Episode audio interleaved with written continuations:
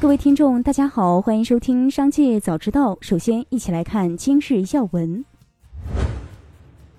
河南又见富红码，郑州回应。目前共有近十名河南村镇银行储户反馈自己的健康码变红状况，但这一数据仍在增加。这些人的红码都伴随着一条提示。河南省将您的健康风险等级定为高。此次部分村镇银行储户被赋红码的原因又是什么？郑州市幺二三四五热线工作人员表示，已经接到多起村镇银行储户反映被赋红码，但目前他们尚未接到被赋红码的具体原因。据报道，软银集团执行副总裁、愿景基金 CEO 拉吉夫·米斯拉将淡出软银，转而开创自己的事业。目前正在为一个新基金而融资。米斯拉是软银创始人孙正义的得力助手，也是软银的核心缔造者之一。知情人士称，米斯拉将辞去软银集团的职务，只保留其在愿景基金的高级管理职位。继续关注企业动态。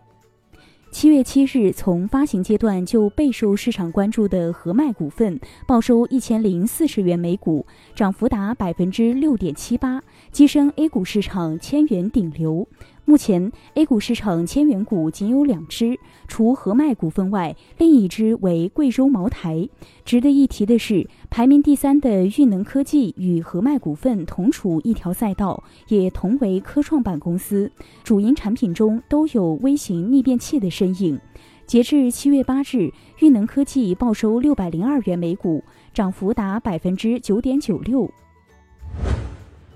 目前，茅台冰淇淋只在个别城市设有旗舰店，且只有旗舰店所在省份的消费者才能在爱茅台上下单，所以很多商家都是雇人购买后再发货。除了茅台国际大酒店，茅台冰淇淋旗舰店已登陆贵阳、西安、南京三个城市，后续还将在七月九日相继来到深圳、杭州、长沙、广州、武汉。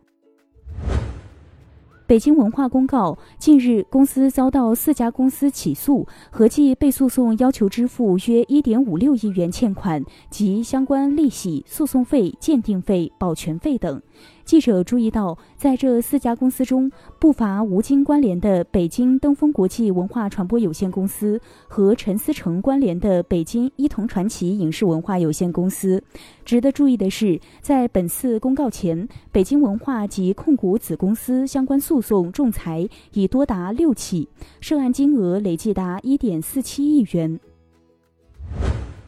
近日，北京三快科技有限公司新增被执行人信息，执行标的六十八元，执行法院为北京互联网法院，案由为买卖合同纠纷。与大部分头部的网络小贷公司均由互联网公司掌控不同，龙协小贷的实际控制人为智能手机厂商 OPPO 和 vivo。股权穿透后，可以发现段耀辉、施玉坚分别持有龙血小贷百分之四十九点九五以及百分之四十七点九五股份，位列第一和第二大股东。段耀辉、施玉坚分别是 OPPO 集团副总裁、vivo 高级副总裁。苹果公司正在调查 iPad mini 六更新到 iPad OS 十五点五后无法充电的问题。苹果公司表示，建议服务提供商和零售人员在调查进行期间，通知客户重新启动设备作为临时解决方案。该公司明确指出，更换 iPad 或其电池无法解决该问题，证实这是软件问题。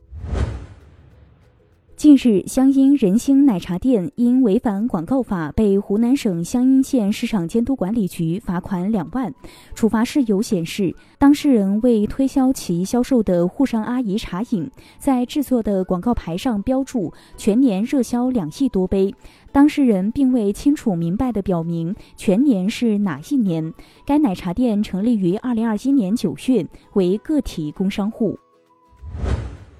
接下来将目光转移到产业纵深领域。上海市人民政府办公厅印发《促进绿色低碳产业发展、培育元宇宙新赛道、促进智能终端产业高质量发展等行动方案》的通知，其中提出，到2025年，元宇宙相关产业规模达到3500亿元，带动全市软件和信息服务业规模超过1万五千亿元，电子信息制造业规模突破5500亿元。乘联会数据显示，六月新能源乘用车批发销量达到五十七点一万辆，同比增长百分之一百四十一点四，环比增长百分之三十五点三。在车购税减半政策下，新能源车不仅没有受到影响，环比改善超过预期。一至六月，新能源乘用车批发二百四十六点七万辆，同比增长百分之一百二十二点九。六月，新能源乘用车零售销量达到五十三点二万辆，同比增长百分之一百三十点八，环比增长百分之四十七点六。一至六月形成 W 型走势。一至六月，新能源乘用车国内零售二百二十四点八万辆，同比增长百分之一百二十二点五。以上就是今天的全部内容，感谢收听，我们下次再见。